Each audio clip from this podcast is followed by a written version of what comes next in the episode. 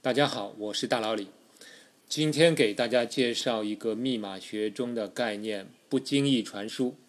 这里的“不经意”这三个字是英语单词 “oblivious” 一词的一个翻译。这个词的原意是就被遗忘的，或者是不知道的。啊，这个为什么会叫这个名字呢？其实稍后你听我的这个介绍就会了解。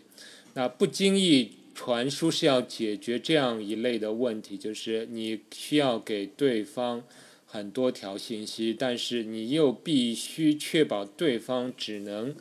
获得其中的一条或者若干条，但又不是全部。但是呢，对方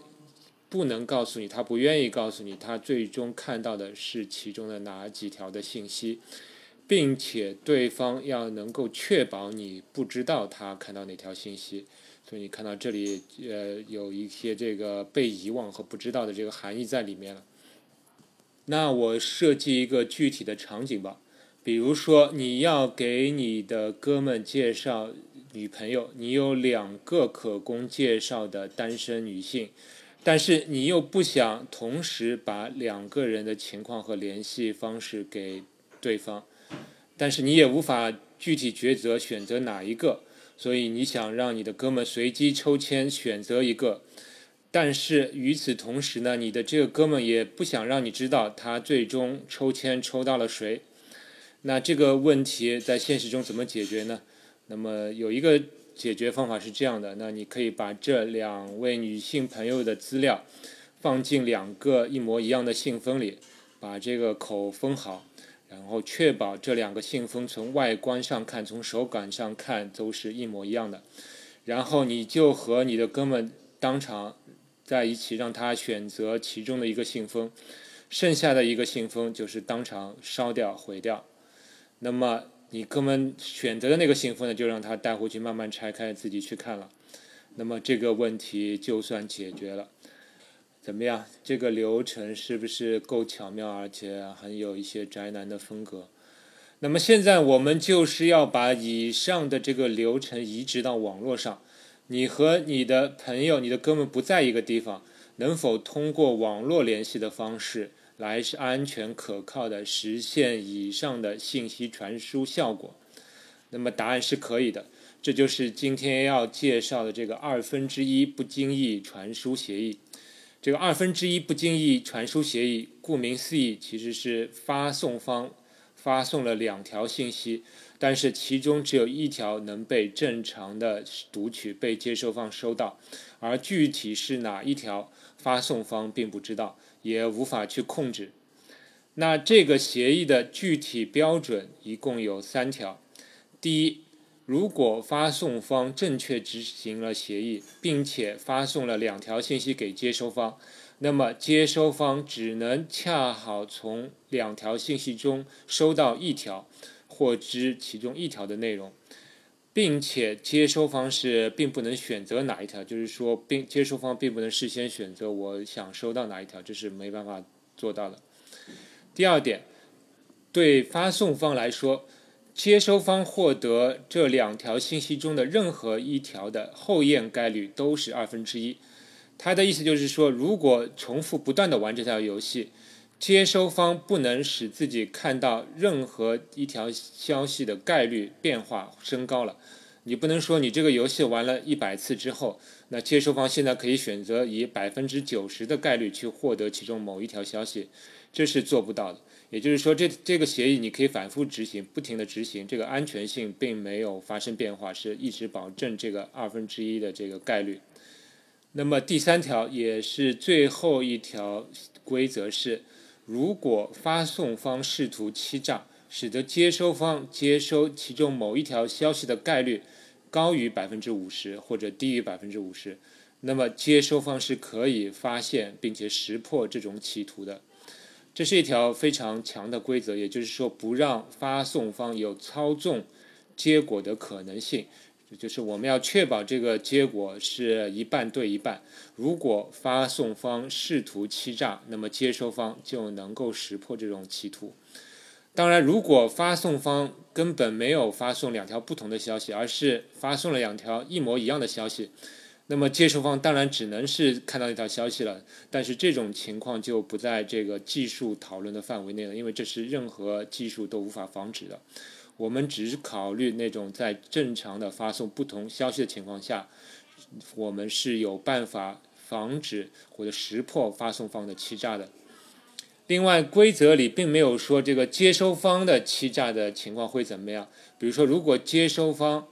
尝试同时获取两条信息的话，结果会怎么样？发送方能否识破？但是呢，你其实如果你看过这个具体实现之后，你就会发现，这个接收方是没有办法欺诈的。你接收方欺诈的结果的唯一的后果，只可能就是你一条信息都不能得到。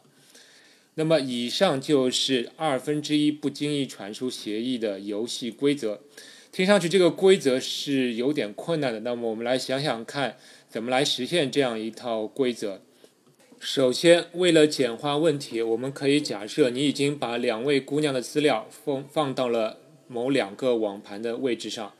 并且你可以去给他们设置一个提取密码。那么，现在问题又变为你。需要把这两个密码发送给你的朋友，但是你必须确信他只能拿到其中的一个密码，而你的朋友需要确信你不知道他看到的最终是哪一个密码。那么，如果说你们用视频方式重复节目开始时的那个烧信封的流程，你把两个密码放进两个信封，让对方在视频里挑一个，然后你把信封里的这个密码给对方看。但是这样的话，很显然就是你自己也会获知这个密码。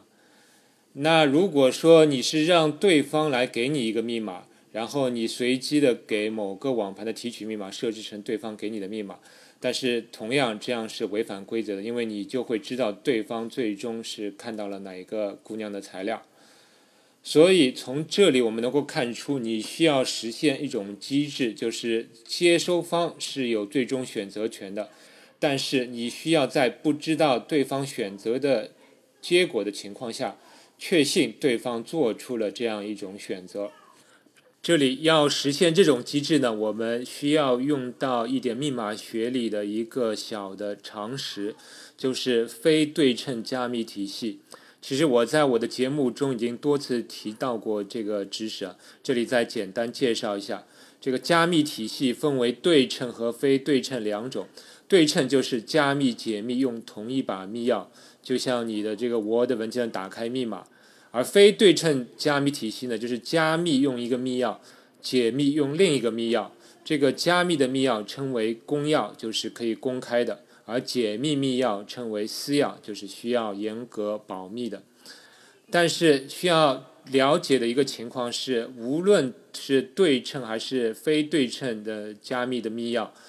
当你用不正确的密钥去解密的时候，发生的情况呢，并不是像你平时在网站输错密码那样，你被拒绝操作，那并不是这种情况。实际的情况是，这个解密程序仍然是正常执行，仍然去默默的去解密了，只是解密的结果看上去像是乱码，就是说跟原先的这个明文是不相干的一串一串乱码。除此以外，你能看出来的这个。过程是与你用正确的密钥解密发生的情况是一样的，所以这个密钥的正确与否，这完全是看解密后的输出，而不是这个过程解密的过程中是你是不能判断这个密钥正确与否的。那么这里就有一个有意思的情况了：如果你的原始信息的明文信息本身就是一个随机数呢？那你用任何密钥解密出来看，那么它也是一个随机数。如果你是事先不知道这个原文的这个随机数的，那么你光凭这个解密的结果呢，你其实并不能判断出你的解密结果是否正确。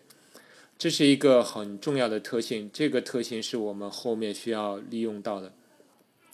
那现在我们来看一下这个协呃协议是到底怎么来实现。那我们可以这样来操作。你作为发送方，你先随机产生两套非对称加密的密钥，然后你把这两套密钥的公钥通过任何方式发送给这个接收方。接收方收到两个公钥之后，接收方首先产生一个随机数，然后他就可以开始做出选择了。他的选择就是从收到的两个公钥之中选择一个公钥，对自己的这个随机数加密，然后把这个加密的结果返回给你。这一步其实是最为关键、是最巧妙的一步。而你收到这个加密结果之后，你当然可以用你手上的两个私钥对这个结果都进行解密，得到两个不同的数字。